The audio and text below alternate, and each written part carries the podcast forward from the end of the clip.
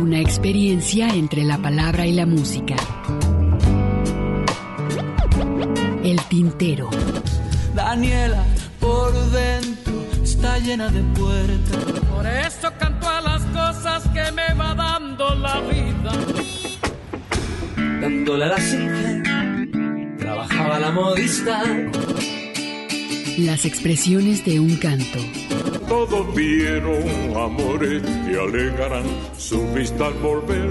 El tintero. Bienvenidos. Golondrinas viajeras que vuelven de nuevo a su hogar.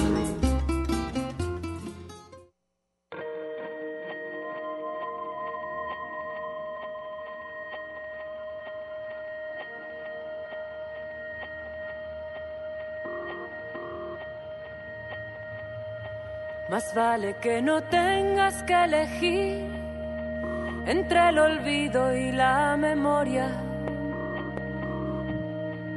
entre la nieve y el sudor. Será mejor que aprendas a vivir sobre la línea divisoria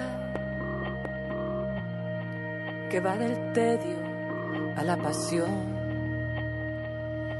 No dejes que te impidan galopar, ni los ladridos de los perros, ni la quijada de Caín, que no te dé el insomnio por contar las gaviotas del destierro, las amapolas de París.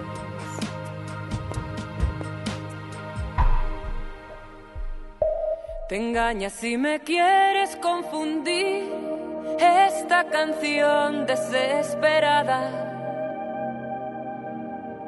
No tiene orgullo ni moral.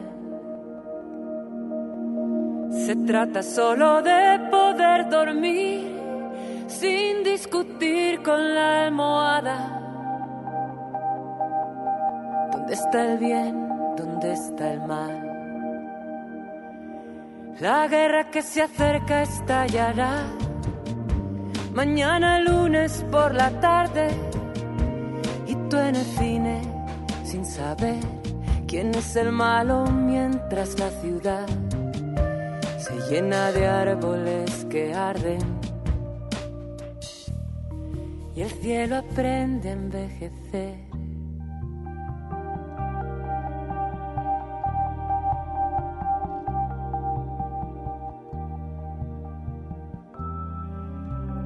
Sal ahí a defender el pan y tu alegría y sal ahí para que sepa que esta boca es mía.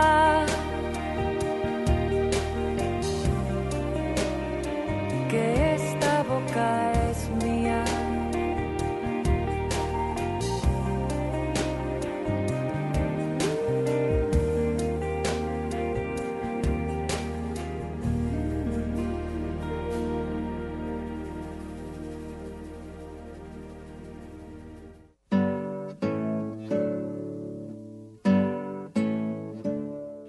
¿Qué tal? Bienvenidos. Esto es El Tintero aquí en Radio Universidad de Guadalajara. Muchísimas gracias que nos puedan acompañar hasta las 7 de la tarde. Gracias a Alejandro Coronado, que está aquí en la operación técnica. Muchísimas gracias.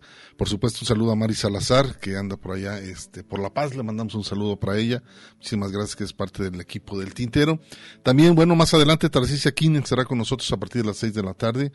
Esto será, pues bueno, charlando con letras, tendrá una muy buena invitada, una gran poeta local y por supuesto también estaremos escuchando los colores de la tinta, algunas producciones, estaremos también platicando a las 5.30 por ahí más o menos con Beatriz eh, Sarce, que, Salce, perdón, que es la viuda de René Villanueva, uno de los cofundadores de los folcloristas.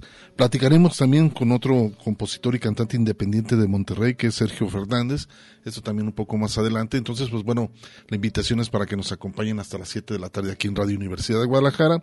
Y por supuesto le doy la bienvenida a mi compañero en la conducción, que es Ernesto Ursúa. ¿Cómo estás, Hugo García? Buenas tardes. Muy bien, mi estimado, ¿cómo estás? A nuestro público Radio Escucha, que Qué bien, y en estas semanas ya típicas del occidente del país, específicamente de la ciudad de Guadalajara, y que yo creo que ninguna ciudad del país debe de, estar exenta a estas situaciones, me refiero cuando llueve, en el sentido de que cómo se vuelven locas las ciudades cuando cae una tormenta debido pues a esta impermeabilización que generamos con el asfalto, el pavimento y que además no sabemos convivir con el agua de lluvia, no sabemos convivir con nuestros ríos y eso nos hace que tengamos un enorme desperdicio de, este líquido, del agua que cae, y generando primero faltantes debido aquí como vivimos con el, método este de generar presas o represas para surtirnos o abastecernos de agua, almacenar agua y que depende mucho del temporal también estas represas con todo el daño ecológico que generan muchas de ellas paradójicamente, ¿no?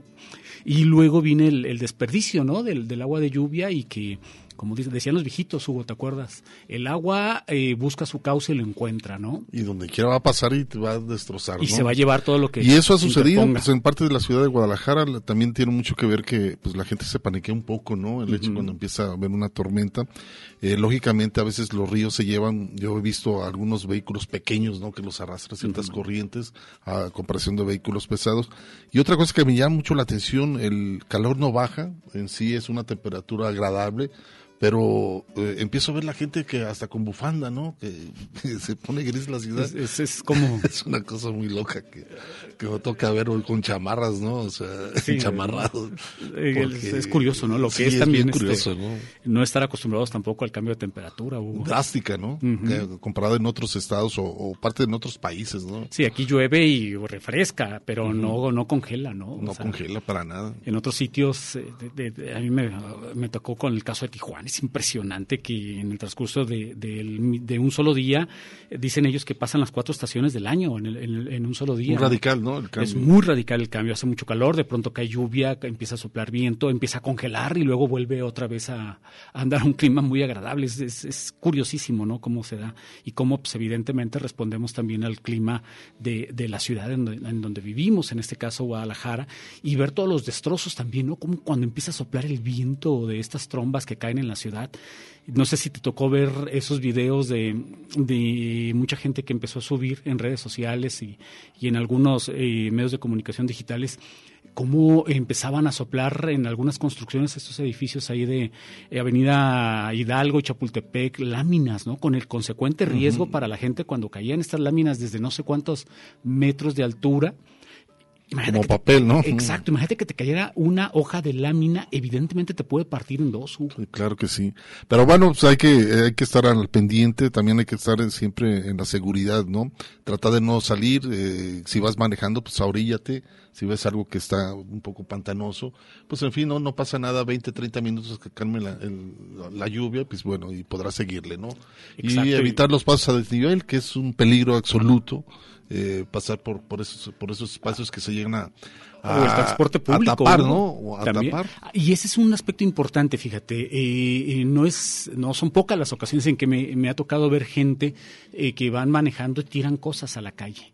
Imagínate si multiplicamos por n cantidad de ocasiones esas estas basuritas que la gente va tirando a la calle, que luego el cauce se lleva a las bocas de tormenta ese es el motivo también por el cual pueden ocurrir inundaciones, ¿no? O sea, se tapan las bocas de tormenta y por tanto entonces el agua tiene que eh, seguir buscando por dónde irse y va incrementando, ¿no? El, y las casas. El caudal. Pero también hay una cosa curiosa y también eso tiene que ver con el CIAPA, Ernesto, que es cuando la misma CIAPA va y des, de, desasolva, los, los, donde va todo el drenaje, las alcantarillas, y los dejan a un lado. Y por, por días enteros, ¿no? Por dos, tres días llueve y se vuelve a regresar eso. O sea, es una cosa también que... Creo entender, sin justificarlo, Hugo, creo entender que muchas veces todo ese, ese asolve que van sacando... ¿Quién es el responsable de recoger todo eso? Eh, eh, se supone que corresponde a otro departamento, dirían algunos, hablando en, en, términos, burocráticos, por un lado, pero por otro, creo que lo sacan precisamente para que el sol seque eso y ya nada más se pueda llevar la basura seca, que sería tierra, sería basura, etcétera, etcétera, pero sin andar arrastrando esa agua. Creo entender que... Y es otro departamento. Y es otro departamento y pues eso por, y también por eso se tardan días en recogerlo. El problema es, como bien dices, si cae una tormenta en el Inter, pues ocurre lo que termina ocurriendo. Bueno, pues ahí está, vamos a continuar, Ernesto, vamos eh, también mandarle saludos a Lagos de Moreno, a Colotlán, por supuesto. Eh, si quieren escuchar programas pasados, pues bueno, pueden subirse a la página de www.radio.udg.mx y ahí, bueno, pueden descargar el podcast del programa El Tintero y por supuesto, pues bueno, también hacer sus comentarios a través de la página del Tintero o también en la página del Face, que también la tenemos abierta. La página del Tintero es tintero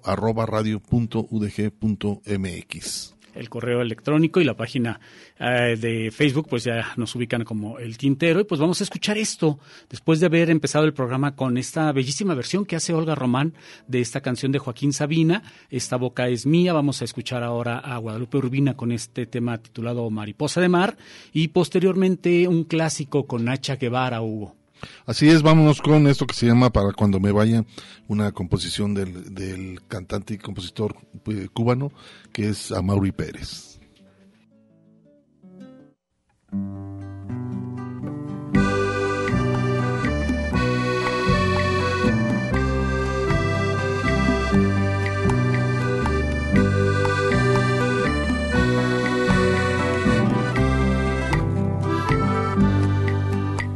Todos modos yo sé que a vos te cuesta perder cuando tuviste la verdad en las manos, tan absoluta, tan real, es tu verdad, mariposa disecada. De todos modos yo sé que a mí me toca jugar doble partida. Y mi mariposa de mar tiene aire y color de sal, vuelo marino de todos modos yo ya no voy a morirme. Me he descubierto un talismán de piedra y tigre y tengo el pecho abierto de par en par los sueños. La caja de Pandora me queda claro que jamás, jamás yo la he abierto. A bailar como en el herediano, bien, pero bien cerquita porque la vida vale lo que el cuerpo calienta. De todos modos yo sé que vos todo lo tenés y que a tu juicio tengo el juicio a la deriva. Y las estaciones que hay marcadas sobre mi piel me hacen variada y tornasol de cuatro vientos de todas amados. Yo sé que a vos te gusta vivir teniendo siempre la alegría controlada y que a mí me gusta errar, construir y destrozar. Yo tengo la magia y el arte de siempre, de siempre, siempre. Empezar. De todos modos yo ya no voy a morirme. Me he descubierto un talismán de piedra y tigre y tengo el pecho abierto y de par en par los sueños. La caja de Pandora me queda claro que jamás, jamás yo la he abierto. De todos modos yo ya no voy a morirme. Me he descubierto un talismán de piedra y tigre tengo el pecho abierto y de par en par los sueños. La caja de Pandora me queda jamás, jamás yo la he abierto. De todos modos, yo sé.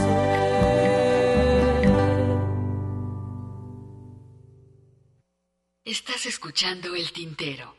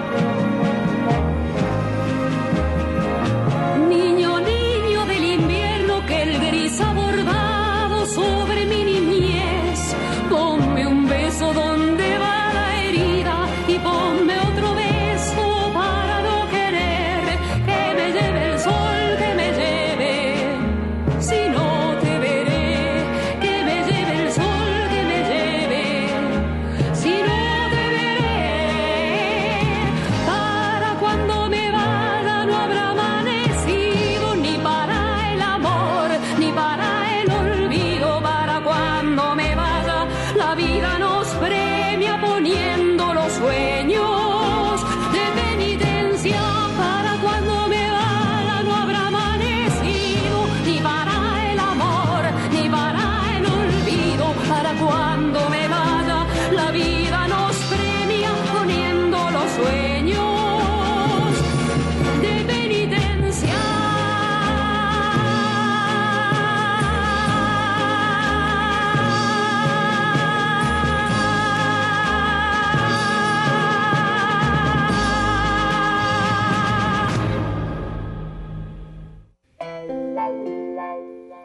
par de temas que acabamos de escuchar, el primero de ellos de Guadalupe Urbina. ¿Quién es Guadalupe Urbina? Pues bueno, ella cantó Mariposa de Mar. Esta cantante, eh, pues bueno, es de nacionalidad nicaragüense.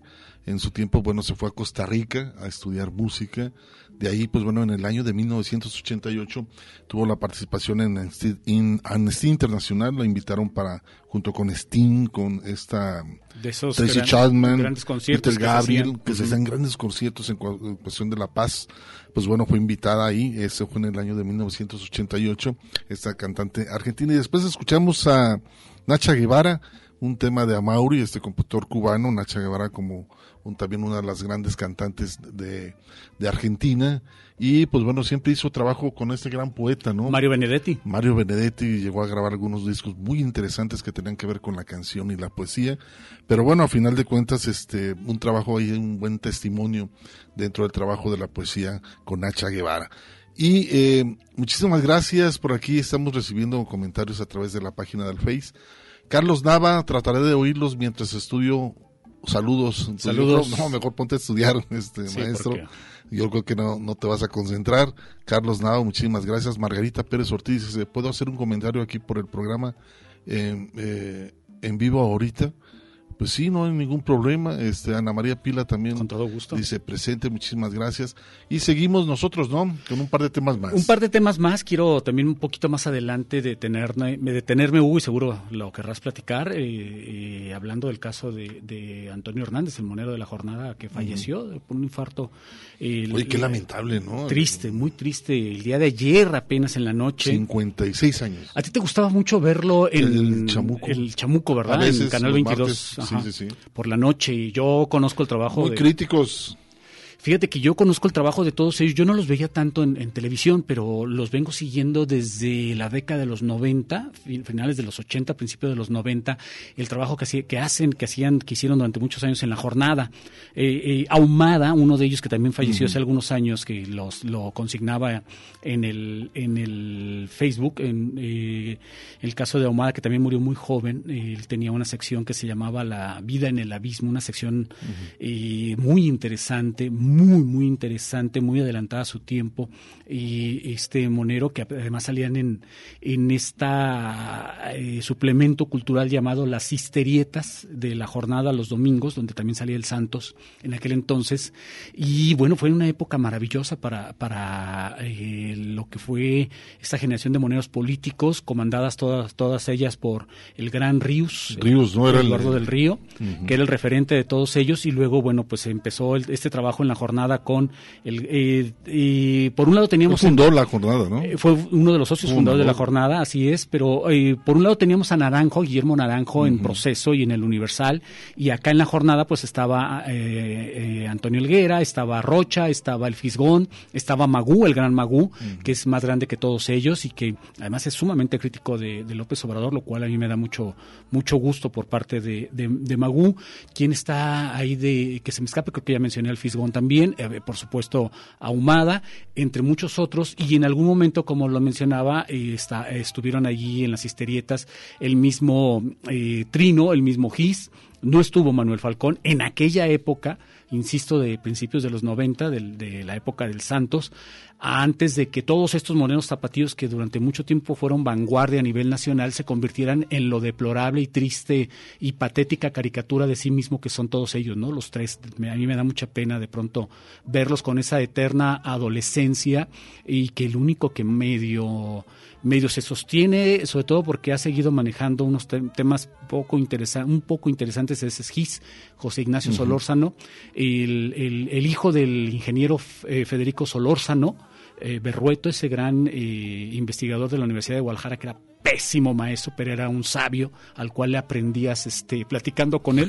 Yo lo tuve como maestro y era de veras muy malo, pero sí le, le aprendías preguntándole. O sea, tenías que encontrar la forma de La forma aprenderle de aprenderle todo su conocimiento. todo ¿no? ese conocimiento, pero ya después el ver en lo que se convirtieron estos moneros, eh, eh, eh, sobre todo Trino y El sobre compromiso, todo ¿no? Este, lamentablemente, este, este monero tenía un compromiso muy claro, ¿no? muy claro. Él se, le llegaron a preguntar eh, sobre el hecho de, de la llegada de, De López Obrador, López ¿no? Obrador, y él decía que es lo que él estaba esperando, ¿no?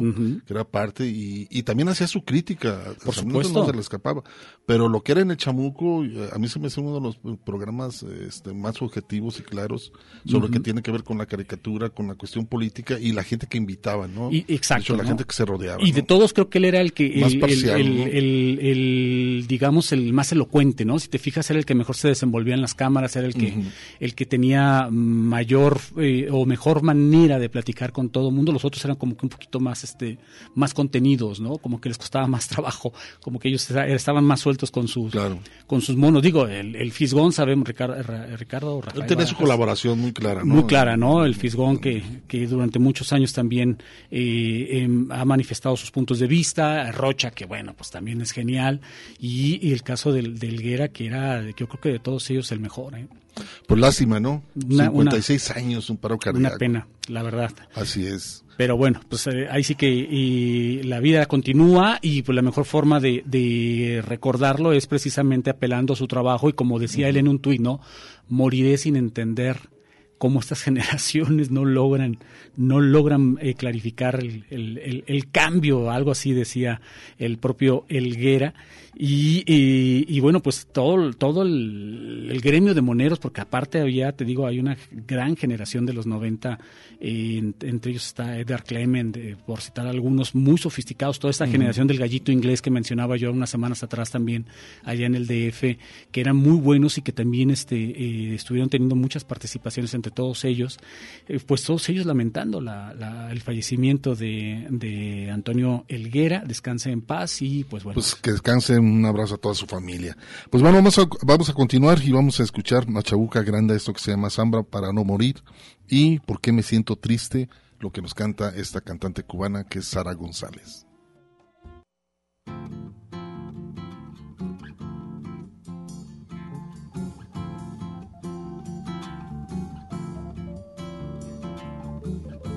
romperá la tarde mi voz hasta el eco de ayer. Voy quedándome sola al final, muerta de sed, harta de andar, pero sigo creciendo en el sol. Viva era el tiempo viejo, la flor, la madera frutal. Luego el hacha se puso a golpear, verse caer, solo rodar, pero el árbol reverdecerá. Luego al quemarse en el cielo la luz del día, me voy. Con el cuero asombrado me iré, ronca al gritar que volveré, repartida en el aire a cantar siempre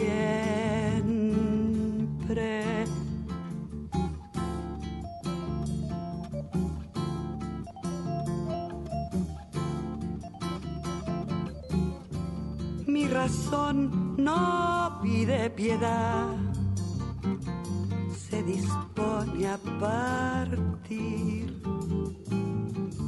No me asusta la muerte ritual, solo dormir, verme borrar. Una historia me recordará. Viva Veo el campo, el fruto, la miel y estas ganas de amar. No me puede el olvido vencer. Hoy como ayer, siempre llegar. En el hijo se puede volver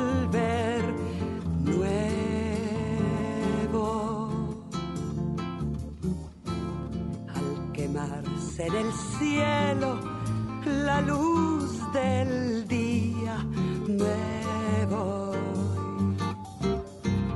Con el cuero asombrado me iré ronca al gritar que volveré repartida en el aire a cantar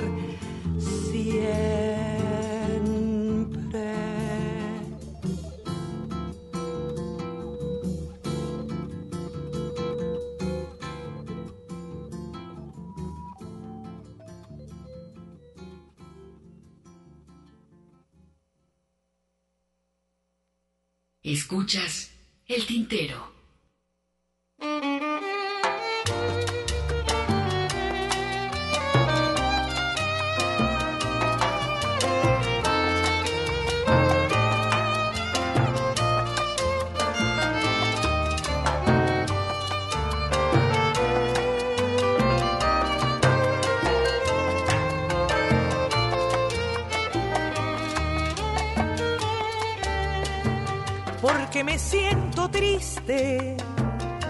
Cansada de la vida, porque me siento sola y llena de dolor, teniendo tantas cosas que halaguen mi existencia, aún siento la nostalgia de su profundo amor.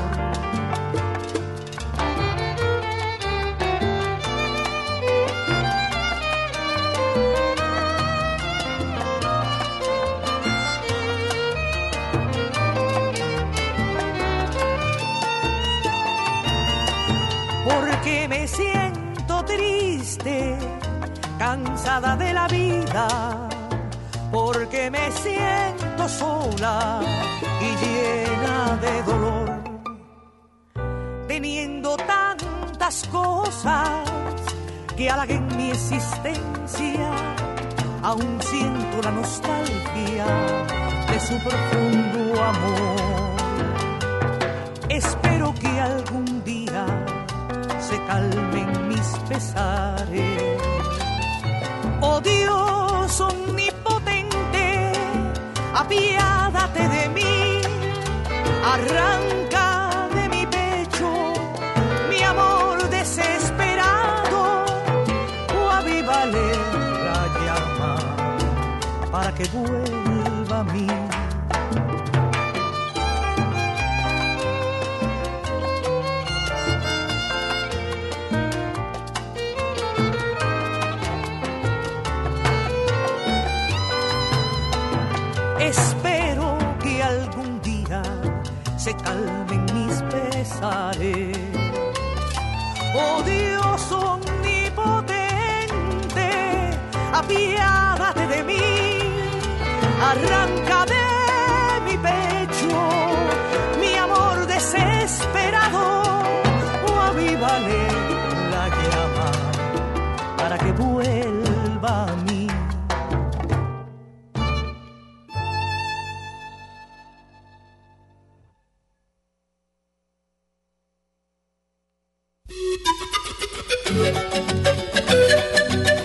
pausa para llenar de tinta nuestras plumas. El tintero.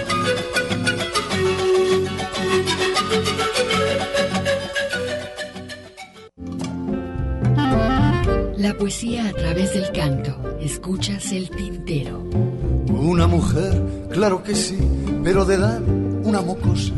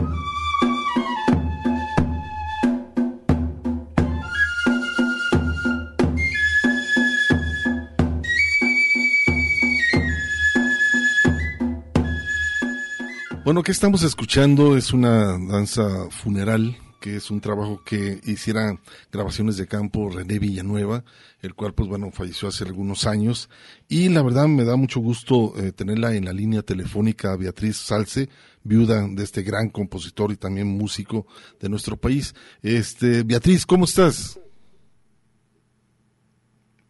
Beatriz, buenas tardes. ¿Cómo estás? Te habla Hugo García y Ernesto Ursúa de aquí de Guadalajara, del programa El Tintero de Radio Universidad de Guadalajara. Creo que no. no. ¿Qué tal? Hola. Hola, muy buenas tardes. Muy buenas tardes. Estamos aquí en el programa El Tintero con un servidor, está mi compañero Ernesto Ursúa y un servidor Hugo García, para, bueno, platicar sobre el trabajo y que eh, creo que tengo entendido que se le va a hacer un homenaje a este gran maestro de la música, eh, que es René Villanueva y uno de los cofundadores de los folcloristas. Así es, Hugo. Muy buenas tardes a ti, al equipo y a todo el auditorio. Y gracias por esta invitación para para, para que a través del recuerdo, pues también leguemos para los jóvenes la memoria de René Villanueva. René Villanueva, un personaje, una persona que durante mucho tiempo estuvo investigando y rescatando música en un momento de la historia eh, contemporánea de nuestro país en donde precisamente lo que pareciera que, el, Estado mexicano buscaba era precisamente enterrar todo aquello que oliera a tradiciones, que oliera a eh, rescate de los pueblos originarios. Y en este caso ese ese eh, esa tendencia que hoy es tan fuerte, que hoy es tan vigente, no existiría, quiero pensar, eh, de no haber sido por el trabajo de gente como René Villanueva, entre muchos otros. Pues yo me imagino, porque si algo hizo René fue justamente rescatar la, la tradición, pero también ser rescatado por la tradición. Afortunadamente no estaba solo en esto, fue un ha sido un, un trabajo en equipo eh, en el que podemos citar a sus compañeros folcloristas, a Pepe Ávil, fundador del, del grupo, junto con René, junto con Rubén Ortiz, Gerardo Tamés. El negro Ojeda, ¿no? El negro Ojeda, que fue realmente el núcleo lutinador entonces, pues ha sido esta labor que también habría que incluir a solistas como Oscar Chávez, como Tegua, como Amparo Ochoa. En fin, fue todo un movimiento muy contracultural, como, como bien lo dice Hugo, que además conoce bien pues toda esta época todo este sentir, todo este pensar de tantísima gente que, que nos ha legado el México, bueno, el, el, el México que tenemos hoy, el México ominoso, porque hay otro México que, que hay que respetar de las Así es, este Beatriz Salce. Este, por otro lado, yo creo que también en uno de los grandes trabajos que realizó René Villanueva fue quien llevó a cabo una disquera independiente que se llama Discos Pueblo, ¿no? Sí, claro, claro que, que, bueno que además surge como parte de esa inquietud por por dar a conocer la música indígena, la música mestiza, la música popular, porque eran tiempos donde las grandes no se ocupaban de este de estas expresiones musicales. Ya después vinieron otras disqueras hermanas como es Ediciones Gama o como o como es Son, pero eso fue como luego. Sí, estamos hablando de, como mencionamos, ¿no? Un momento histórico en donde había muy poco, pero muy poco en donde, en donde eh, buscar material, e, inclusive con las, estas investigaciones hasta cierto punto antropológicas que realizaban todos, todos ellos, y luego ver este esfuerzo reflejado en, en, en, el, en los discos que se publicaban, pero además eh, para hacernos una idea de todo esto que está, que, que se va a hacer, cuéntanos por favor, eh, ¿Cuándo va a ser este homenaje a René Villanueva eh, para recordar su trabajo, el trabajo de los folcloristas, por supuesto, y dónde va a ser?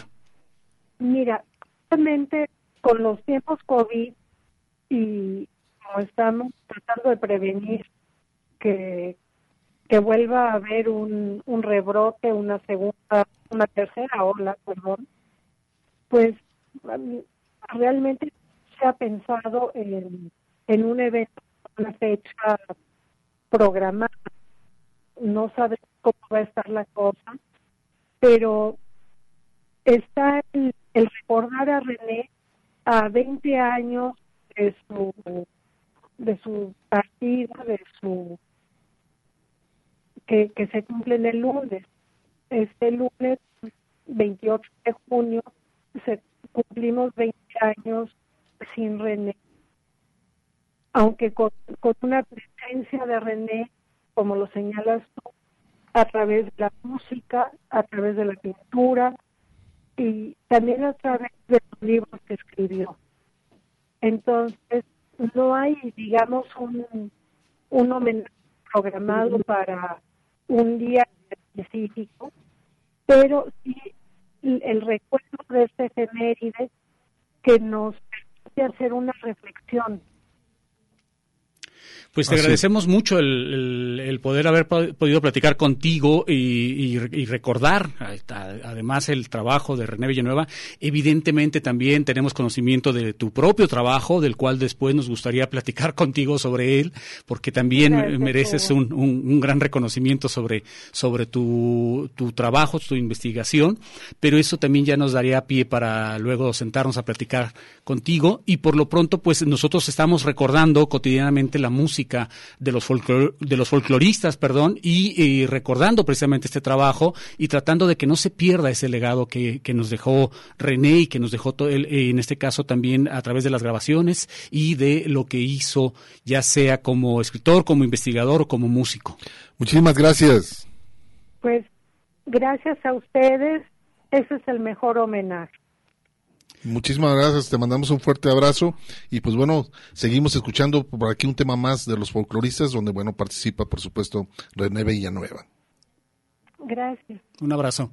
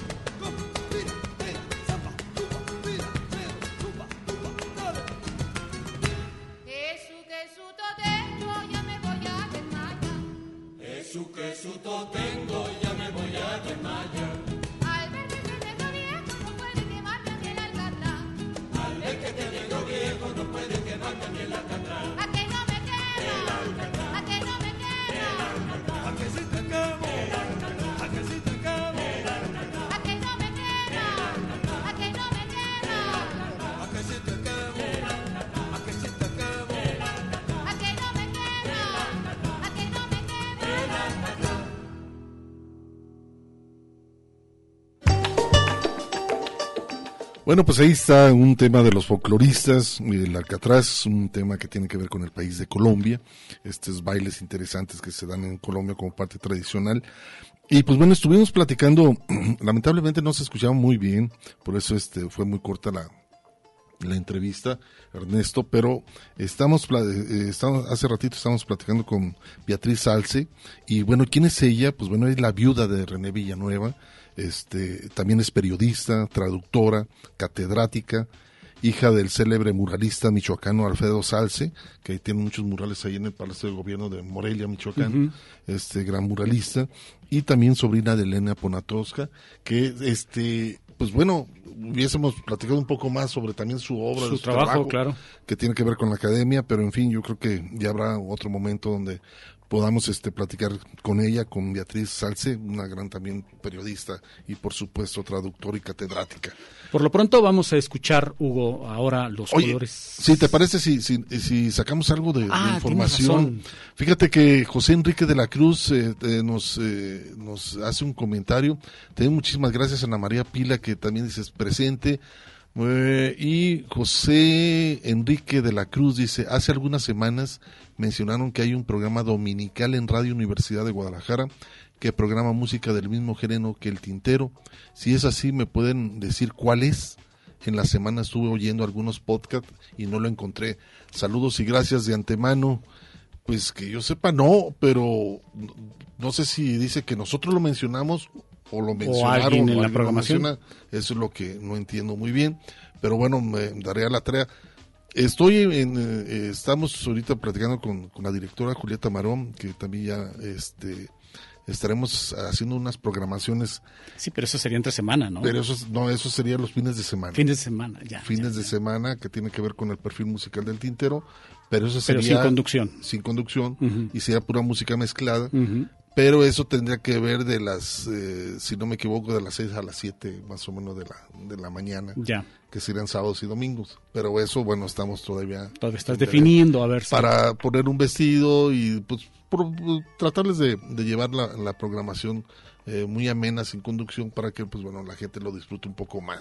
Y por otro lado, está también otro comentario de Margarita Pérez Ortiz, que también nos dice, hola conductores eh, y auditor del tintero. Estoy invitándolos a la peña virtual Zoom cada viernes a las 8 pm desde Chile para participar cantando, leyendo poemas o cuentos cortos, simplemente escuchando o saludando. Dice, lo organiza una trovadora chilena y asistimos gente de Chile, de Brasil, Argentina, Uruguay y México, a veces hasta de España. Es un ambiente bohemio de una peña clásica, música latinoamericana, trova, canto nuevo, música de pueblos originarios, eh, milongas, zambas, eh, payadoras, ideología política de izquierda progresista, eh, cada quien en su lugar con un vino mate, tequila, cerveza y busquen Peña Andrea en Facebook o envíen mensaje al 612 15 76 76 8. Es una experiencia de intercambio nuevo y vigente en esta pandemia. Aprovechando. Fíjate que es interesante, ¿no? El hecho que cada quien en su espacio, pero bueno, hay un intercambio de la música que aquí nos está invitando Margarita Pérez Ortiz, que dice, estoy en La Paz, Baja California Sur. Este, ella nos hace esa invitación, muchísimas gracias. Y trataremos de, de tener contacto, ¿no? Sí, sí, sí, y que nos comparta esta información, eh, ya digo, ya lo está haciendo, pero que nos comparta a través, eh, en forma de cartel, a lo mejor para en la página del Tintero eh, publicarlo y así se puedan conectar, ya sea a través de Facebook o a través de esta plataforma de conferencias virtuales que es Zoom, y para eh, poderse sumar todo aquel que quiera, ¿no? Así es, Ernesto. Y Sweet Generis, saludos al tintero, muchísimas gracias. Mari Salazar Saludos. nos manda por acá también. Anda en La Paz, precisamente. Mari. José Luis Barrera Mora, aquí ah, dice, en ansiedad cita sabatina con el buen gusto, como siempre, José Luis Barrera Mora, muchísimas gracias por acompañarnos. Y continuamos, ¿no? Vamos un par de temas. Vamos a escuchar esto, los colores de la tinta, y posteriormente, posteriormente el tema El árbol con Amparo Ochoa, a ver qué les parece.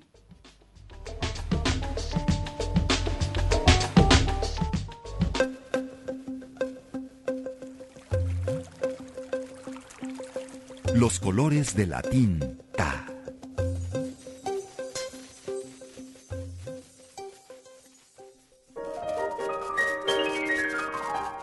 Elena Garro nació en Puebla en 1917.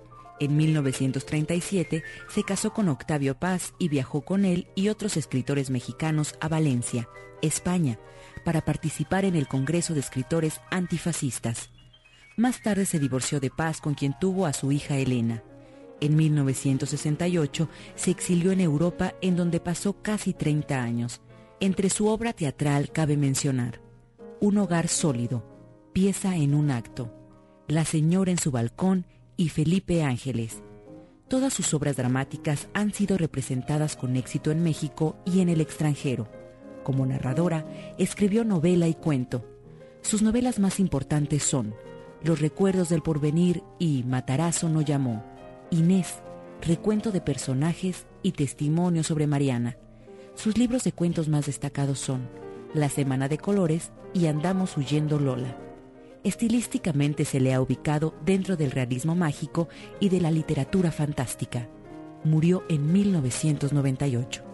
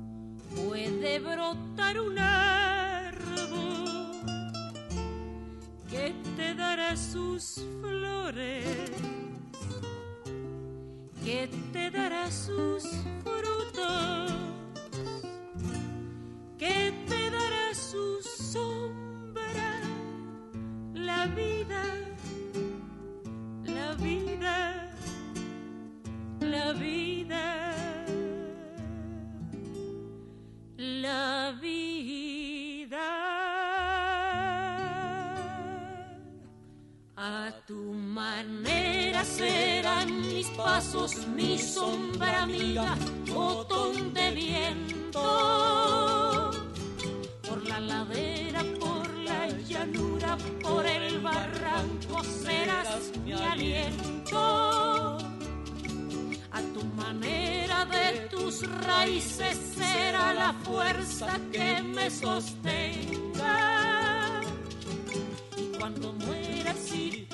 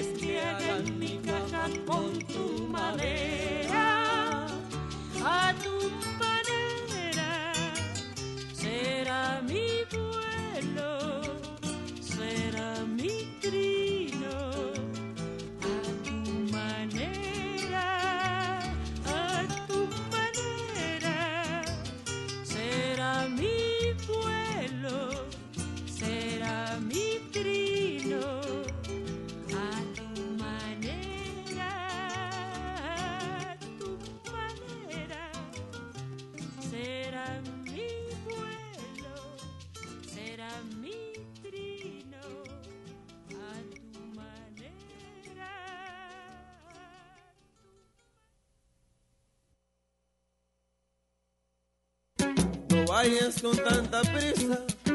Observa todo Estás escuchando El Tintero. En un momento continuamos. Quédate un ratito y después te vas. Quédate un ratito y después te vas. Escuchas El Tintero. Continuamos. Mi halcón, mi peregrino, me condujo a vos. Regresamos después de este corte, después de haber escuchado también este espléndido tema con eh, Amparo Ochoa, un tema, una canción además que teníamos ya mucho tiempo sin escuchar, El Árbol y previo a ello esta sección de los colores de la tinta, hablando de esta gran escritora mexicana Elena Garro, que no me canso yo de mencionarlo, eh, de veras que cómo le, cómo le estorbó Octavio Paz en su carrera a Elena Garro. Además era un tipo tan celoso que se encargó también de fastidiarla aún después, muchos años después de haber de haberse separado, al grado tal de que Elenita, Elenita Paz, pues tomó partido por su madre. Falleció también ya hace algunos años Elena, Elena Paz. Y bueno, pues ahí está también lo que muchas personas dicen, ¿no? Esa, ese, ese gran escritor no siempre suele ser una gran persona, a pesar de que también en algún momento tuvo grandes aciertos políticos, como cuando renunció a la, embajada, a la Embajada de México en el 68 en protesta por lo que ocurrió en Tlatelolco, pero aún así, pues Octavio Paz también contradictorio como todos nosotros. Vamos ahora a charlando con letras con Tarcisia Kim.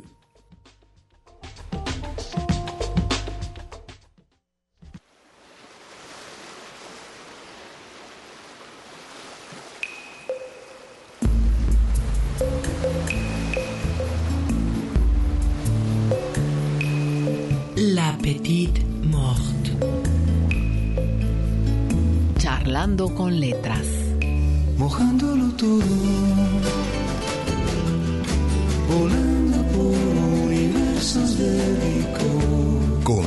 Tarcisia Kim. mojándolo todo. He escrito tantos versos que cuando se me pide leer alguno de los muchos miles de versos que conforman mis libros, suelo no atinar al, a lo ideal. Sabadito delicioso con lluvias torrenciales en esta semana. Yo soy Tarcisia Kim, estamos en Charlando con Letras aquí en el Tintero en Radio Universidad de Guadalajara. Y bueno, pues muchas gracias a toda la producción, a Hugo, a Ernesto, a Mari, que aunque ahora anda de vacaciones, sé que está con nosotros en cuerpo y alma, y obviamente a todos los técnicos que nos ayudan.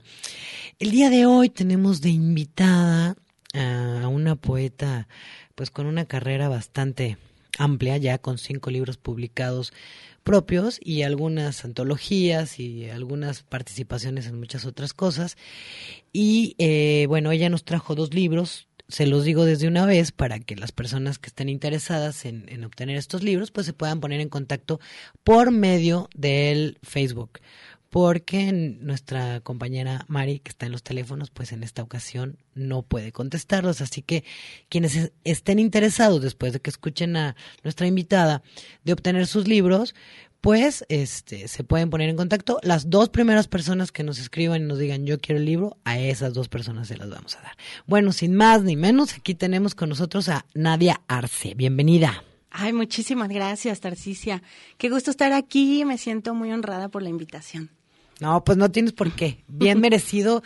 Creo que la verdad, este, no hay muchos lugares en donde los poetas puedan expresarse pero sí es para nosotros un honor poder tenerlos aquí y poderle compartir es- a nuestro público y a nuestros radioescuchas, pues un poquito de, de la poesía que se hace aquí en Jalisco. Y aunque no sea de Jalisco, pueden venir de, de- de muchos otros De lados. todo el mundo. Así es. Nadia, empecemos con, ¿quién es Nadia? ¿Cómo es que Nadia empieza a escribir? ¿Por qué? ¿Qué estudió? O sea, como todo esto básico, Claro. cuéntanos un poquito de ti. Bueno, pues yo estudié Ciencias de la Comunicación en el ITESO. De ahí empecé a publicar en la revista El Pregón de los Gambusinos, que era un proyecto cultural bastante bueno que dirigía Rubén Pascano y que, bueno, nos, nos abrió las puertas, yo creo que a muchos escritores que, que estábamos por ahí cerca del ITESO. Y de ahí, eh, con uno de los cuentos que publiqué en El Pregón, me atreví, tuve la, la osadía maravillosa de atreverme a concursar en la FIL motivada por, por un hombre que le tengo mucho cariño, se llama Octavio Valdés, le mando un saludo, videasta, cineasta, y me di, él me dijo, yo te he puesto el premio, ¿a qué lo ganas? Entonces, pues dije, pues a ver si es cierto, ¿no? Y que, y que sí ganó, Felicidades. y, y ni siquiera me aceptó la mitad del premio, cabe mencionarlo, y eso me abrió las puertas. Creo que, que tuve muchísima suerte porque dentro de la fila, en otra lectura, pues que me invitó Raúl Bañuelos, le mando un saludote a mi querido profesor Raúl. Me encontró un editor de Ciudad de México, de la editorial Cabos Sueltos, y me invitó también a que le mandara mis textos, y sin yo tener idea de qué iba a hacer con ellos, de repente, pues me manda mi caja de libros, ¿no? Justo cuando mi papá iba a fallecer, fue así como una fecha icónica en mi vida porque pues llegaba yo a cuidar a mi papá con cáncer en el hospital y las enfermeras decían, ya llegó la escritora. Y yo, ¿dónde? ¿Dónde? ¿Cuál escritora? Pues era yo. Entonces fue muy bonito, ¿no? Porque Perdón que te interrumpa. cerró. Tu primer libro, Mi primer que se llama Bueno, tuve un primer plaquet que se llama Donde quiera poesía, que salió en el 2005, también patrocinada por Raya Comunicación. Y este libro que, que fue más en forma, o sea, más gordito, por así decirlo, con más nivel, salió en Ciudad de México por la editorial Cabos Sueltos en el 2007 y se llama Brilla Palabra. Y luego, vámonos, vámonos eh, con los libros. Y luego publicas. Luego publiqué, después de años que me tardé un poquito, Fuego Azul. Fuego Azul está publicado por Editorial El Viaje, de aquí de Guadalajara. Y, y pues aquí está la travesía de Fuego Azul. Después de siete años me tardé de un libro a otro.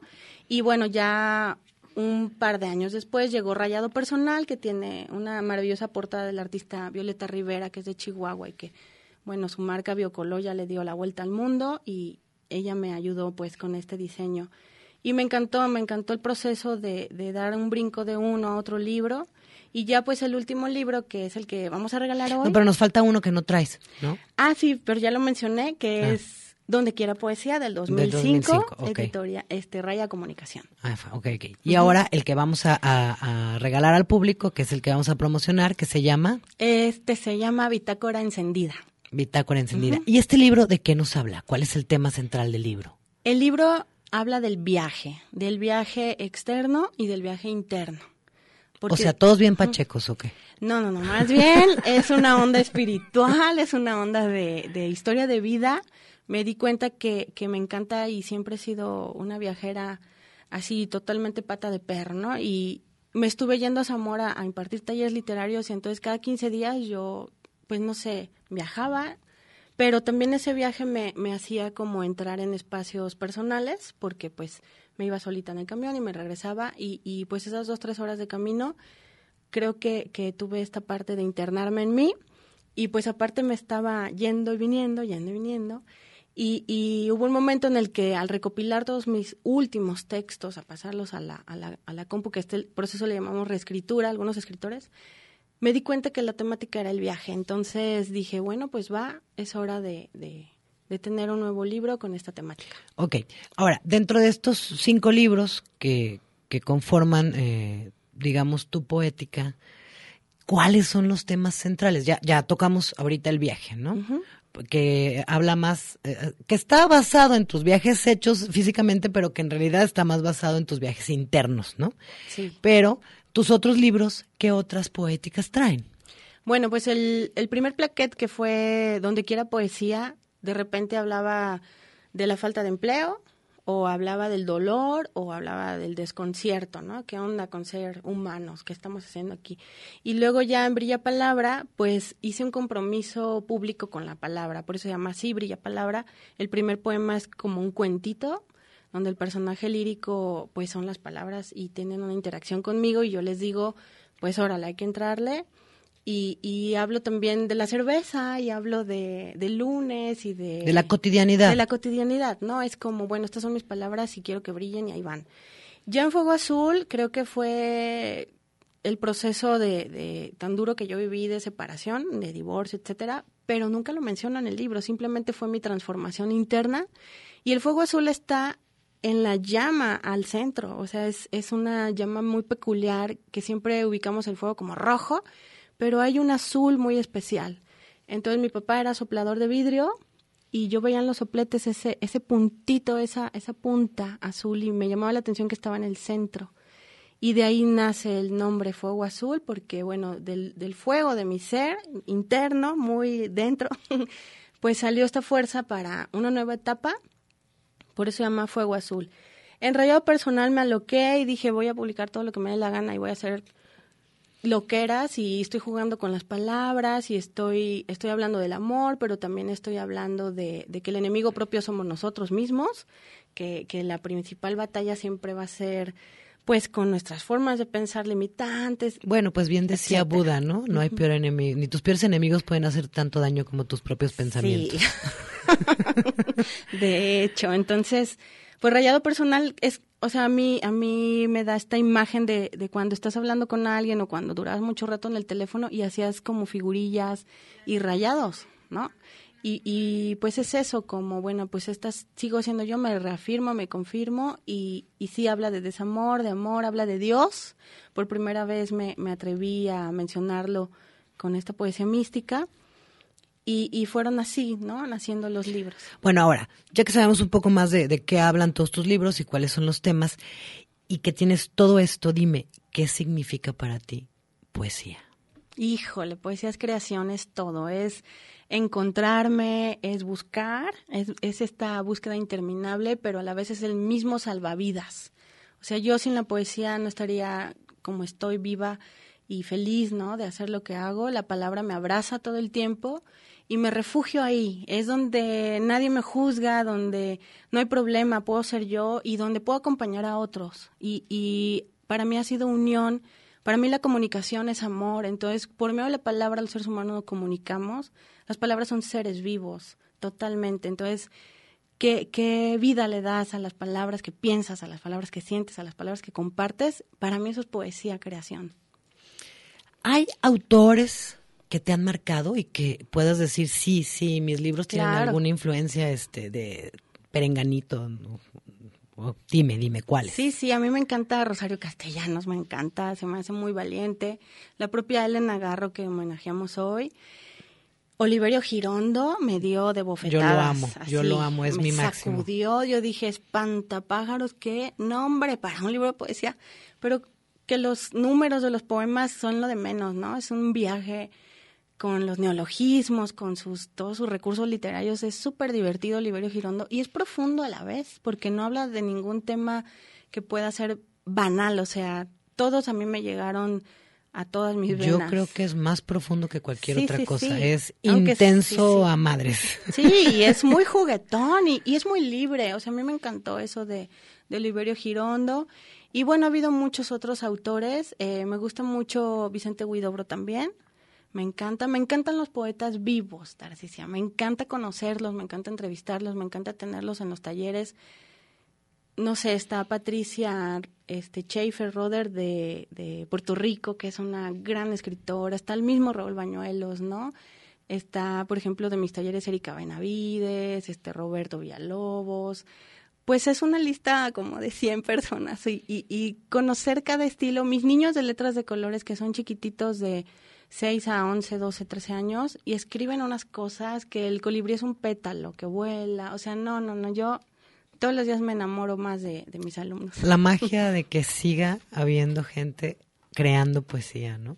Sí. ¿Qué te parece si nos lees un poquito de, de lo que traes en, en este libro, que es el, el último libro que digamos que es- es- no fue tan mencionado porque se nos atravesó la pandemia, si no me equivoco. Sí, así fue. O sea, pues se, se quedó el viaje en pausa un poquito con... Pero ya lo estamos retomando y le Sí. vamos a dar toda la fuerza que requiera. ¿Qué nos vas a leer?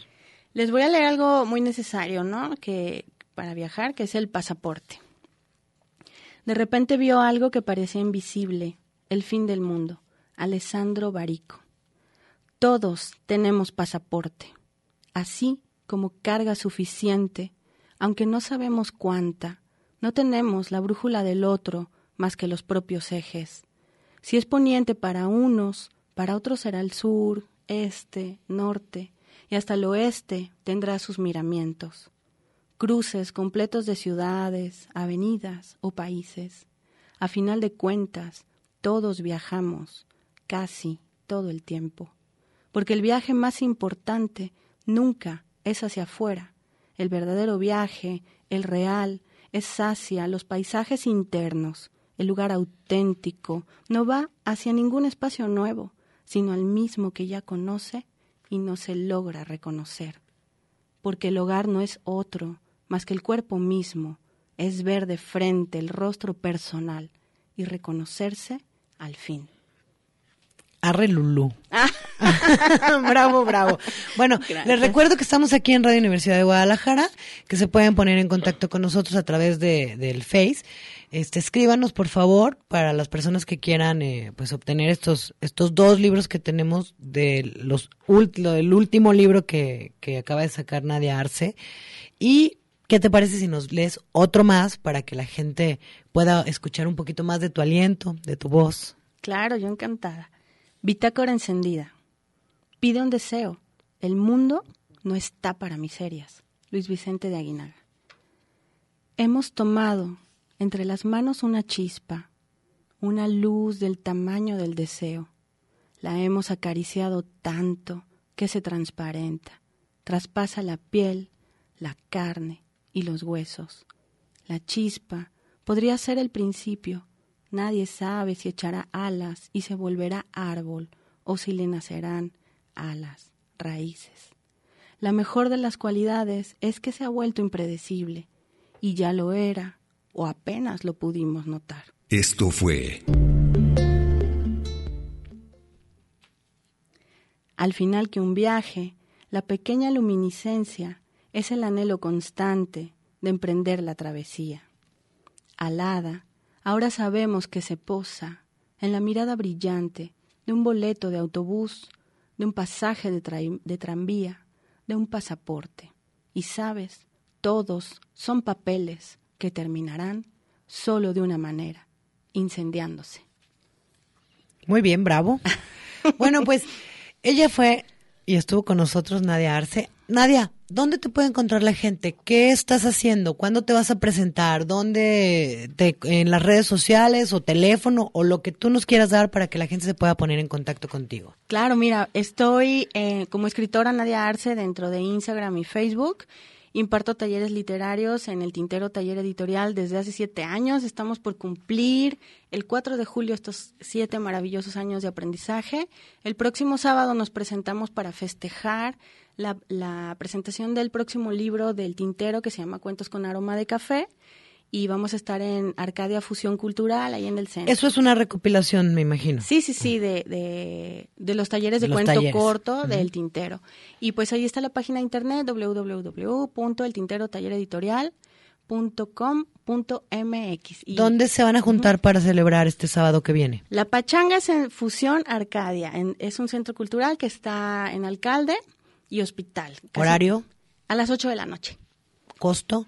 Es entrada libre y el viernes 2 de julio estamos en línea festejando con Raúl Bañuelos, Jorge Orendain, Jorge Sousa, Aida Monteón, Rafael Galeana y Ay, saludos a Aida Monteón. Le mando un saludo a Aida Monteón. Chulada de mujer y de poeta. Entonces van a festejar todos con nosotros este el Tintero siete años.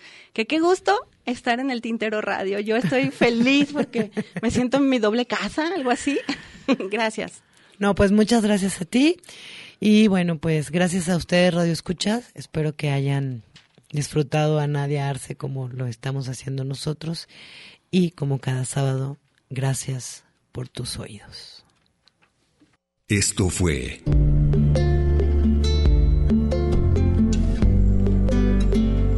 La Petite.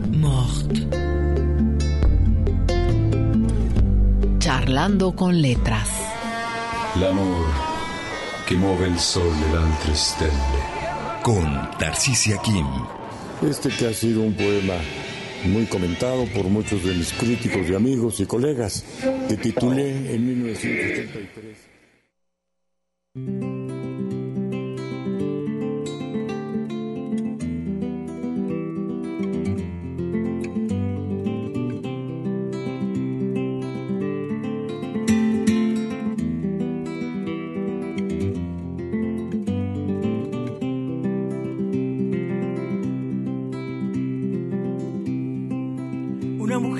Perdido, conocer el delirio y el polvo. Se ha perdido esta bella locura, su breve cintura debajo de mí. Se ha perdido mi forma de amar, se ha perdido mi huella en su mar.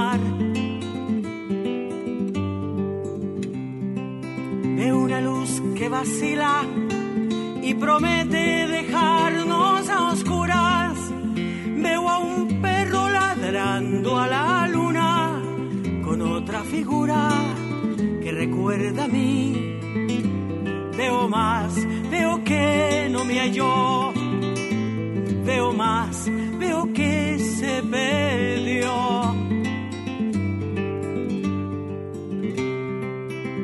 cobardía es asunto de los hombres, no de los amantes.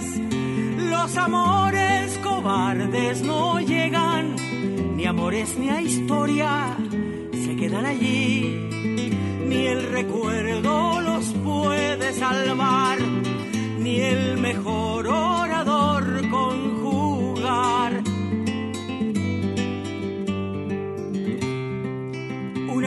Innombrable huye como una gaviota y yo rápido seco mis botas, blasfemo una nota y apago el reloj. Que me tenga cuidado el amor, que le puedo cantar su canción. Una mujer con sombrero, como un cuadro del viejo chagal, corrompiéndose el centro del miedo.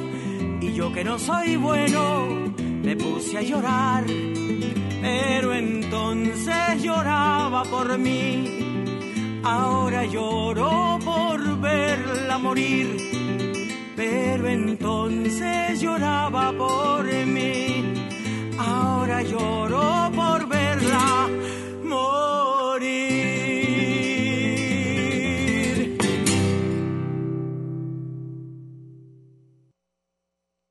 Escuchas el tintero.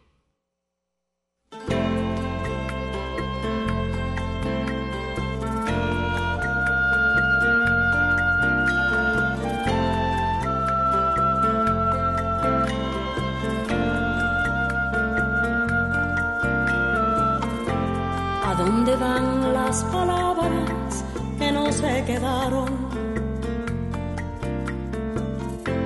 ¿A dónde van las miradas que un día partieron? ¿Acaso flotan eternas como prisioneras de un ventarrón? ¿O se acurrucan entre las rendijas buscando calor? ¿Acaso ruedan sobre los cristales cual gotas de lluvia que quieren pasar? ¿Acaso nunca vuelven a hacer algo? ¿Acaso se van?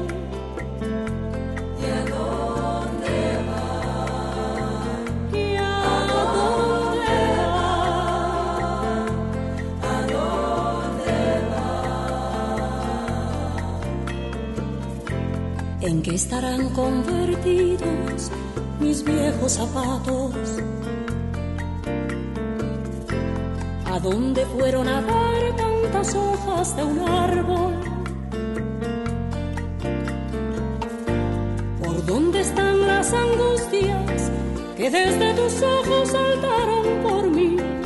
¿A dónde fueron mis palabras sucias de sangre de abril?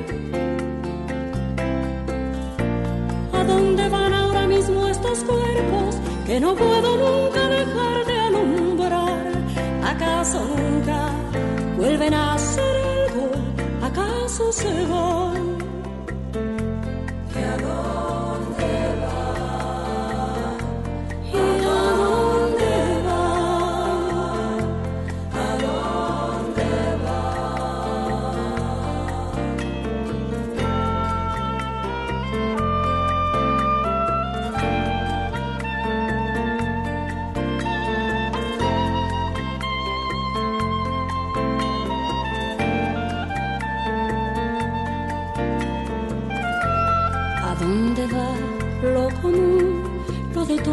Los días?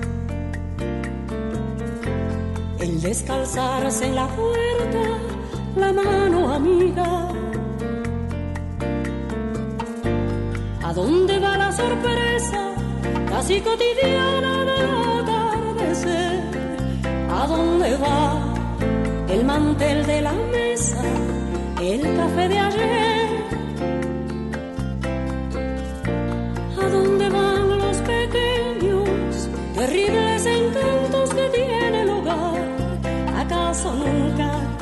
Vuelven a hacer algo? ¿Acaso se van? ¿Y a dónde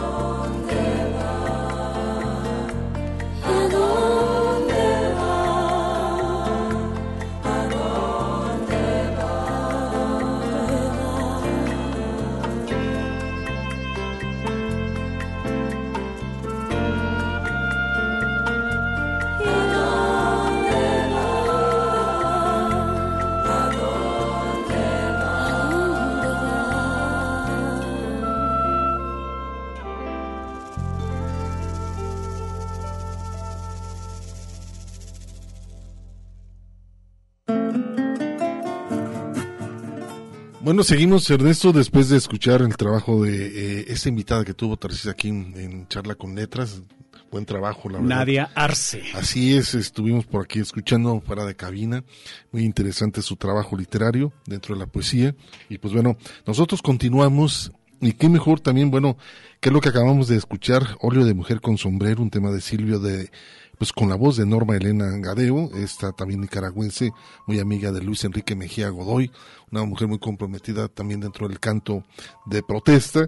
Y eh, recordamos a la peruana con este trabajo también, ¿A dónde van? Un tema también de Silvio muy interesante, un arreglo de Tania Libertad. Peruana mexicana. Eh, peruana mexicana, exacto, porque ya tiene la nacionalidad de- como mexicana. Tenía rato, de hecho, que Ya- no la oía mencionar como peruana. Como peruana. Oye, fíjate que Luis Q nos está haciendo una invitación eh, muy interesante. Dice coincidir con la paz, cultura por la paz en la obra de Alberto Escobar en conmemoración del segundo aniversario luctuoso. Penalistas van a estar dos años. Se nos fue este gran compositor y amigo, el buen Querido, Alberto Escobar. Alberto Escobar. Tuvimos la, pues casi la, la, la, este, una oportunidad, la última de las pocas entrevistas que nos diera por acá en, en Radio Universidad de Guadalajara.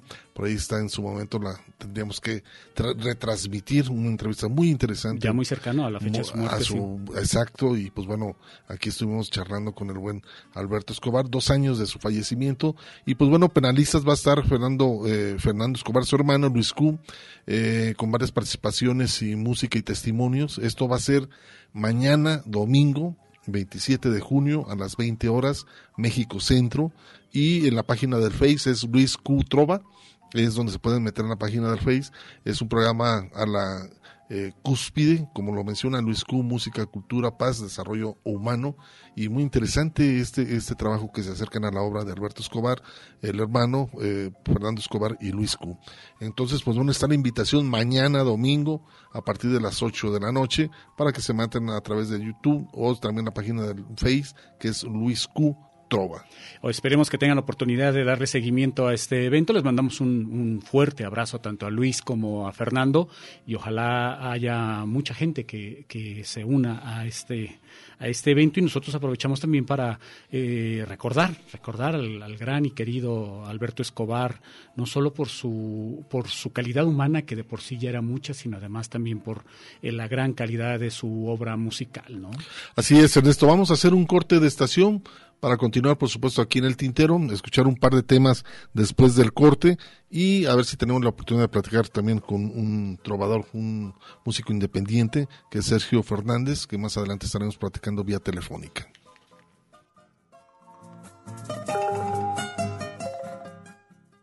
Ay, en radio y televisión no han dejado ya de hablar.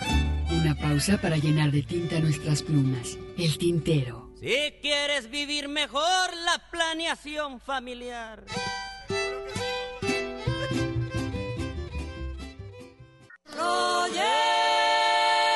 Escuchas el tintero.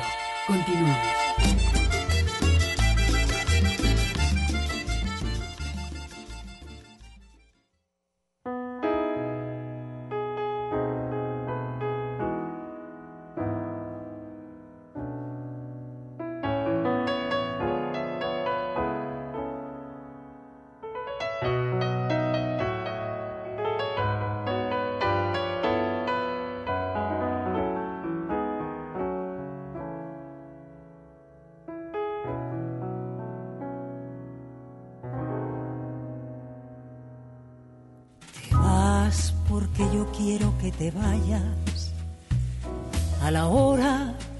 Yo quiera te regresas.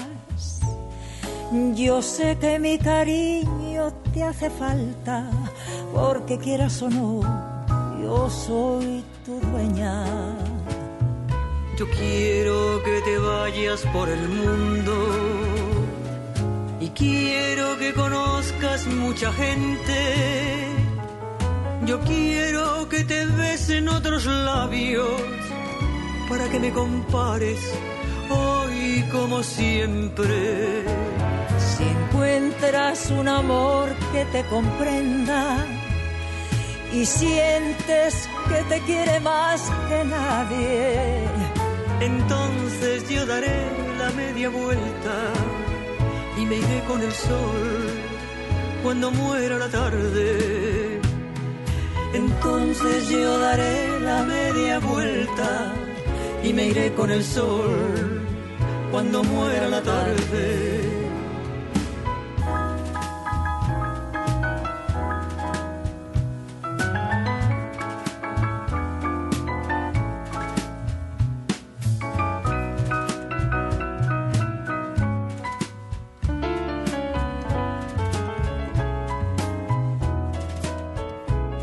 Yo quiero que te vayas por el mundo quiero que conozcas mucha gente.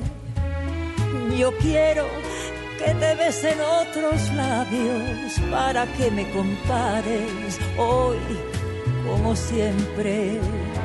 Si encuentras un amor que te comprenda y sientes que te quiere más que nadie, entonces yo daré la media vuelta me iré con el sol cuando muera la tarde. Entonces yo daré la media vuelta y me iré con el sol cuando muera la tarde. Te vas porque yo quiero que te vayas.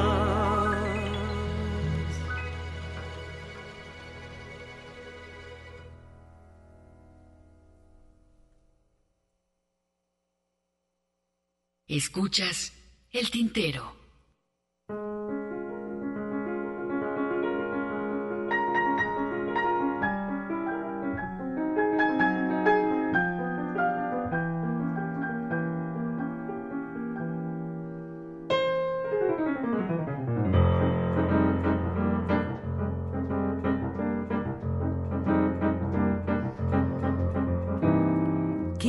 Porque mi niñez sigue jugando en tu playa, o escondido tras las cañas, duerme mi primer amor, llevo tu luz y tu olor por donde quiera que vaya. Y amontonado en la arena, guardo amor, juegos y penas yo, que en la piel tengo el sabor amargo del llanto eterno que han vertido en ti cien pueblos de Algeciras a Estambul para que pintes de azul sus largas noches de invierno. A fuerza de desventuras, tu alma es profunda y oscura. A tus atardeceres rojos se acostumbraron mis ojos como el recodo al camino. Soy cantor, soy embustero, me gusta el juego y el vino, tengo alma marinero. ¿Y qué le voy a hacer si yo nací en el Mediterráneo? Nací en el Mediterráneo.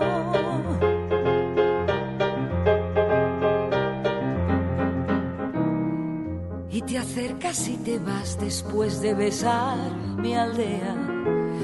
Jugando con la marea, te vas pensando en volver, eres como una mujer perfumadita de brea, que se añora y que se quiere, que se conoce y se teme. Ay, si un día para mi mal viene a buscarme la barca, empujar al mar desguace sus alas blancas y a mí enterradme sin duelo entre la playa y el cielo. En la ladera del monte más alto que el horizonte quiero tener buena vista. Mi cuerpo será camino, le daré verde a los pinos y amarillo a la genista. Porque yo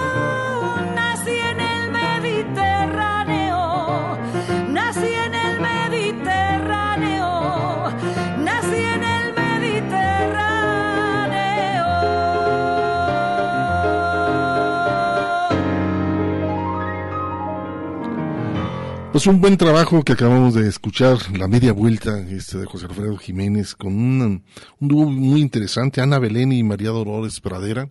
Qué Se- lujo, ¿eh? Se encuentran en esta canción. La verdad, me encanta esta versión que hacen Ana Belén y María Dolores Pradera.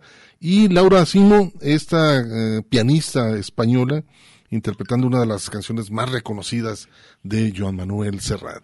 Bueno, tenemos en la línea telefónica a Ruth Escamilla Monroy. Eh, ustedes seguramente la recordarán porque estuvo hace algunas semanas con Tarcisia Kim en su sección Charlando con Letras. Y ahora ella nos quiere hacer una invitación. Aprovecho para saludarte, Ruth. ¿Cómo estás? Buenas tardes. Buenas tardes. Hola.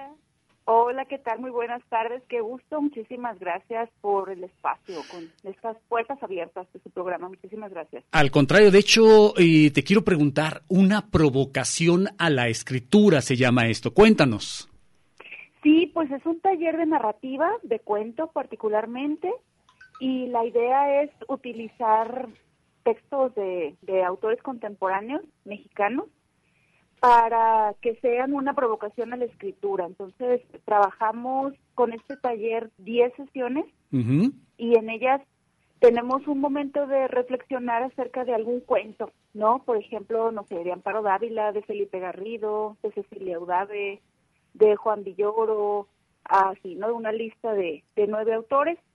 Eh, cada día mm, hacemos la reflexión de algún aspecto que tiene que ver con, con la forma de escribir cuentos y nos llevamos una asignación como una especie de tarea para escribir durante la semana. Va a Sí, durar, este, sí. perdóname que te interrumpa, va a durar este taller de cuento 10 semanas eh, con una sesión semanal. Sí, es los jueves de 7 a 9 de la noche a través de Zoom, que bueno, es muy cómodo para poder eh, hacer ahorita que es tiempo de lluvias aquí en Guadalajara o para contactarnos con gente en cualquier lugar donde esté a las a las 7 de la noche de acá de Guadalajara. Y mm, son 10 sesiones de dos horas. Entonces, en la primera parte hacemos esa revisión de algún aspecto del cuento y en la segunda parte hacemos el taller, la tallereada de los textos que escribieron los participantes durante la semana anterior. ¿Quiénes son las personas que pueden inscribirse a este taller de cuento? Una provocación a la escritura uno además, ¿no? Es apenas es el- la primera es el- la primera versión o el, o el primer taller. Es, lo que pasa es que el taller eh, tuvo en la, en la vez la vez pasada que fue la primera vez que lo hice estaban había 10 sesiones, ¿no? Y son ese es el taller uno en el que vemos cuáles son las bases del cuento. Ya. Y, y luego ya viene un segundo taller que ya si, si les late y se quieren inscribir al segundo también, en el segundo vemos un poquito de un- cosas más complicadas, ¿no? Un poquito más ponernos a jugar allí con, con otros textos, con intertextos, con el tiempo, etcétera, pero ese sería el taller 2. Ujú. ¿Y quiénes serían las personas que podrían inscribirse a este taller? Pues está pensado para, para mayores de edad, ¿sí? Y, y cualquier persona, porque al principio en el taller 1 vemos bases. Entonces, mm, aunque no hayan escrito nunca, bienvenidos a este, a este primer taller. Porque al final, bueno, yo le- me recuerdo que le decía a mis alumnos, es que ustedes creen que no leen y ustedes creen que no escriben, no, pero la realidad es que todo mundo escribimos y todo mundo leemos. Aquí el problema es qué es lo que leemos y qué es lo que escribimos. Dijo, si tienes un celular, evidentemente, pues este, escribes y evidentemente lees, ¿no? Sí, sí, sí, así es. Y todos tenemos historias que contar, ¿no? Este género narrativo, pues, nos acompaña desde los orígenes de la historia y, es muy, muy agradable cuando podemos contar esas historias por escrito y que otras personas puedan escucharlas y puedan decirnos cómo lo entienden, ¿no? A lo mejor yo creo que lo escribí muy claramente y quizá haya dudas cuando lo pongo así en la mesa del taller y es muy muy enriquecedor este la idea pues es que entre los mismos integrantes del taller estén haciendo esta pues esta revisión esta tallereada y yo me llevo también los textos para entregárselos con una revisión además de las cuestiones del estilo también con cuestiones eh, ortográficas y, y de, y de sintaxis porque bueno soy maestra de español y de literatura entonces pues ahí les entrego sus textos con, No con está de más. también. Pues dejamos puntos suspensivos. Te agradecemos mucho, Ruth, el que te hayas comunicado para poder eh, platicar sobre esto. Cuéntanos finalmente eh, a dónde o cómo se pueden inscribir, eh, con quién lo tienen que hacer, el costo que tiene este taller. Muy bien. Pues la inscripción y los informes se hacen a través de, del WhatsApp 33 38 31 37 24. El costo del taller es de 1.200 pesos por todas las sesiones, por las 10 sesiones. Se paga así antes de empezarlo o si lo quieren pagar en dos pagos, una parte al empezar y otra parte este, unas tres sesiones después, es de 1.400. Muy y bien. bueno, pues empezamos el 8 de julio, de manera que bueno, tenemos todavía una semana y unos días para que lo piensen por si se quieren meter. Y ojalá que sí, que, que sí, porque si tienen por ahí cuentos pendientes, pues es el momento de, de darles esa oportunidad. Si hay cuentas y cuentos pendientes, ahí está la oportunidad. Pues eh, Ruth, eh, no nos queda más que agradecerte y pedirte que nos compartas eh, posteriormente en Facebook la información. Y te mandamos un fuerte saludo, que estés muy bien. Igualmente, un abrazo, muchas gracias, que estén bien. Hasta luego. Hasta luego. Bueno, pues vamos a continuar, vamos a continuar y ahora nos vamos con los colores de la tinta y lo ligamos con un trabajo que es eh, esta niña pastora. A ver qué les parece Niño Silvestre.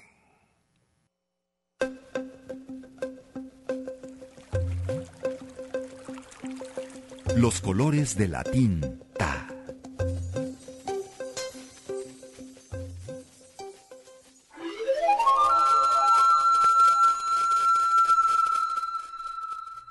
Gabriela Mistral nació en Vicuña, Chile, en 1889. Su verdadero nombre era Lucila Godoy de Alcayaga. A los 15 años publicó sus primeros poemas en un periódico local e inició sus estudios de magisterio. En 1910 obtuvo el título de maestra en Santiago de Chile y cuatro años después se produjo su consagración poética en los Juegos Florales de la capital de su país, con su obra titulada Sonetos de la Muerte, dedicados a su novio, que se había suicidado pocos meses antes. En 1925 abandonó la enseñanza y fue nombrada cónsul de su país en Nápoles y posteriormente en Lisboa. Su obra poética de juventud se reúne en el libro Desolaciones, a la que añadiría varios poemas en los que deja entrever su admiración por Rubén Darío. Toda su producción poética surge a partir del modernismo y más concretamente de Amado Nervo, aunque también se aprecian influencias del poeta provenzal francés Frédéric Mistral, de quien tomó el seudónimo. Los más importantes libros de Gabriela Mistral son Ternura, 1924, Poemas de las Madres, 1950, y Recados contando a Chile, editado póstumamente en 1957. Gabriela Mistral obtuvo en 1945 el Premio Nobel de Literatura. Murió en Nueva York en 1957.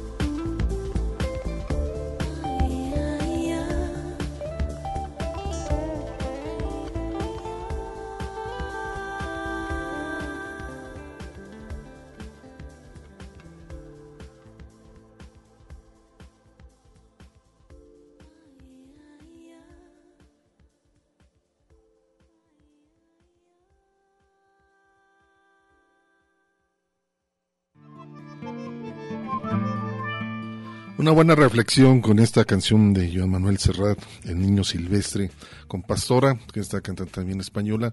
Por aquí Moy Pérez, Moy Pérez dice, la canción de Amauri, casi al inicio se notó la voz de joven de Mercedes Sosa. Esa eh, grabación debe ser más o menos del principio de los 90, nos menciona. Era Nacha Guevara. Era Nacha Guevara, mi estimado Moy. Este, bueno, te- eso sí, no le fallas, que es argentina, pero es Nacha Guevara. Margarita Pérez Ortiz, a 50 años de Mediterráneo, exacto, en 50 1900 años, sí. 1971, excelente versión. ¿Quién la canta? Pues bueno, esta, esta canción eh, Mediterráneo es Laura Simon, es una pianista española que aparece en un homenaje hacia Joan Manuel Serrat. Pero, pues bueno, ahí está esa, esa versión. Este, eh, también por acá José Luis López Sánchez, estoy dándole salida rápida. José Luis López, le mandamos un saludo. Saludos. Están esperando el huracán, dice, estamos escuchándolos desde La Paz, esperando el, el huracán. Nos menciona, pues ánimo, con cuidado, y mejor hay que sacarle la vuelta, ¿no? Pues mo- más bien no moverse porque pues este... O vámonos para tu ciudad natal. No, pero es que ah, no pueden, Hugo, no pueden salir de La Paz, se van a tener que esperar un rato. Un ratito, pero bueno, ahí está. Muchísimas gracias. Ya es hora de despedirnos. Gracias a Samuel, que estuvo aquí en la, la otra mitad de la operación técnica del tintero. Gracias a Tarcicia, por supuesto, por la colaboración en el tintero. Gracias también a mi compañero Ernesto Ursúa, un servidor Hugo García, por la invitación, ¿no? Para el próximo sábado. Nos escuchamos el próximo sábado, esperemos que puedan acompañarnos, mientras a lo largo de la semana les, les estaremos compartiendo el podcast del programa, que en cuanto Toñito lo suba, quien también saludamos, por cierto, y mientras nos vamos con qué, Hugo. Vámonos con esto, algo muy prendidón, algo que tiene que ver con esta cantante cubana, radicada eh, en, en- Ella radica en Canadá, pero es una cantante cubana. Montuno, a ver qué les parece, unos arreglos interesantes que les encantan a los cubanos hacer sus arreglos entre la mezcla de diferentes géneros, a ver qué les parece. Y con eso nos despedimos, por supuesto, aquí en el Tintero.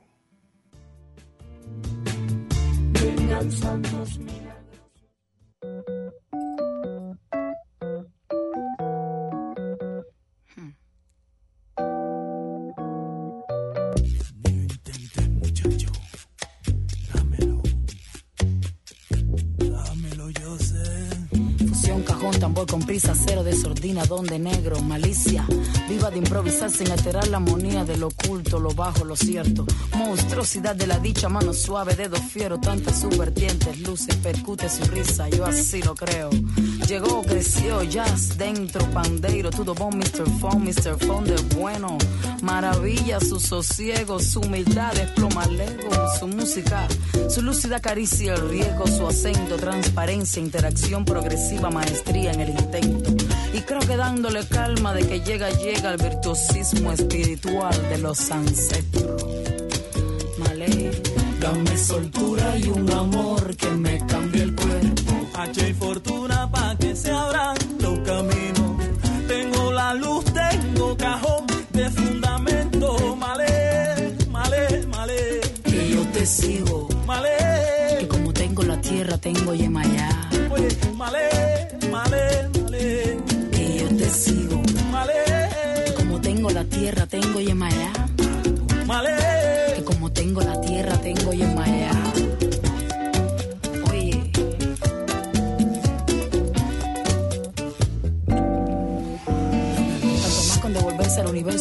De sones con trabajo, contratiempo. No hay cabida para más de amores. Se deduce y luce que el amor lo lleva al centro. Tan bravío que tomó sin pedir dueño tostado natural. Quien viviera si no en tu espera doliera la risa. Si lloviera escampar el hastío en madera. Volar en tus manos mar afuera. Voy a decirle a la tierra que te amarre. Y a los mares que te lleven, que te traiga y que te salve. Que llegue tu sueño, tocar el mundo y tu alimento. La savia del trabajo diurno y el amor despierto. Y la violencia de los géneros que estén resueltos.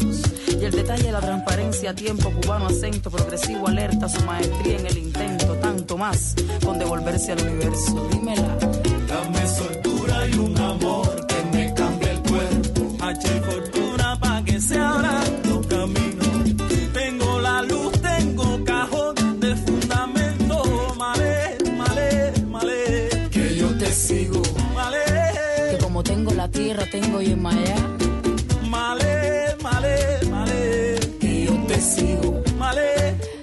tengo la tierra, tengo Yemayá. Dame lo que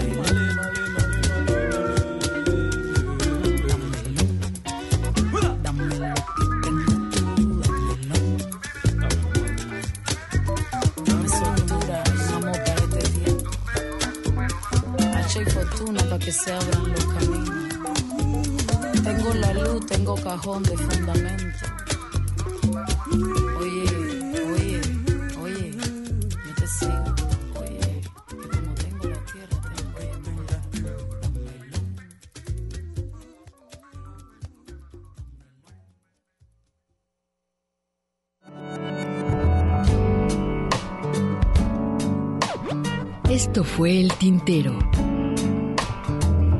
Una experiencia entre la palabra y la música.